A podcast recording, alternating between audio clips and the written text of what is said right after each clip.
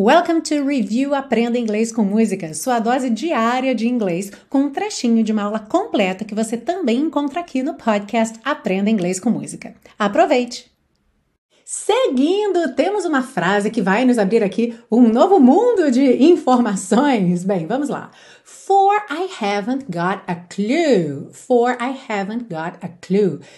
Temos uma porção de coisas interessantes nessa frase começando pelo for no sentido de pois ou porquê, ou seja, ideia de motivo aí. A gente costuma conhecer a preposição for como para ou por, certo? For you, por você, para você.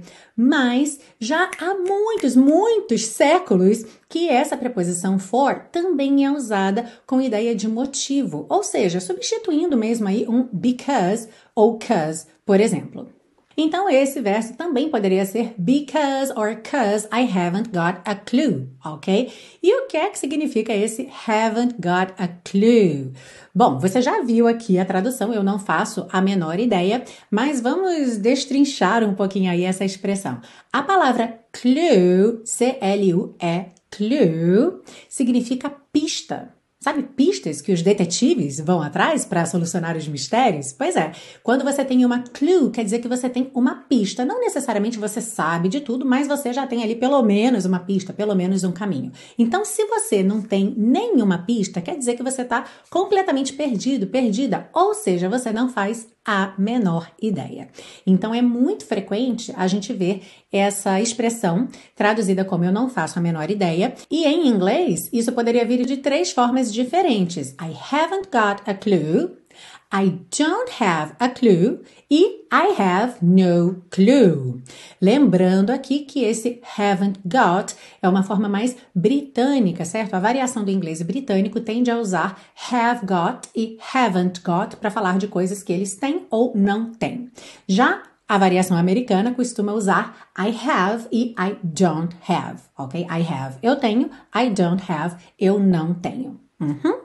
E para além dessas três opções aí, usando a palavra clue, você também pode dizer I have no idea, que é bem comum em inglês, ok? Então, se eu não faço a menor ideia, I have no idea. Agora, se a gente estiver se referindo de fato a uma pista, nesse caso a gente só vai usar clue, of course. Como é que você diria então? Os detetives estão procurando pistas.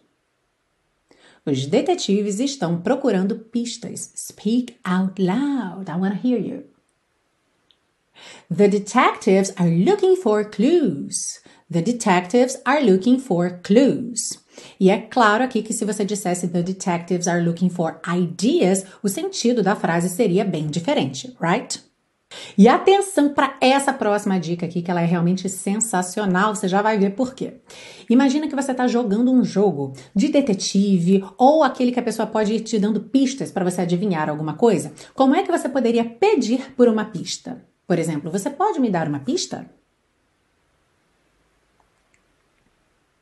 Bom, primeira forma que provavelmente você pensou, can you give me a clue? Can you give me a clue? E está correta essa construção, ok? Você pode perguntar dessa forma, mas tem uma pergunta que ela fica equivalente a can you give me e ela é muito, mas muito mais comum. Can I have? Can I have? Ok? Ao pé da letra, eu posso ter, ou seja, não muito comum em português, mas em inglês, muito comum para você pedir qualquer coisa, uma folha de papel, uma caneta, um suco de laranja, uma pista num jogo. Então, como é que fica? Você pode me dar uma pista usando essa estrutura do can I have? Can I have a clue? Can I have a clue? Very good. Tell me how to win your heart, for I haven't got a clue. But let me start by saying I love you. E se você busca um curso de inglês passo a passo com a minha orientação, conheça o Intensivo de Inglês da Teacher Milena, meu curso de inglês que te oferece 30 dias de garantia incondicional. Saiba mais em www.intensivo.teachermilena.com.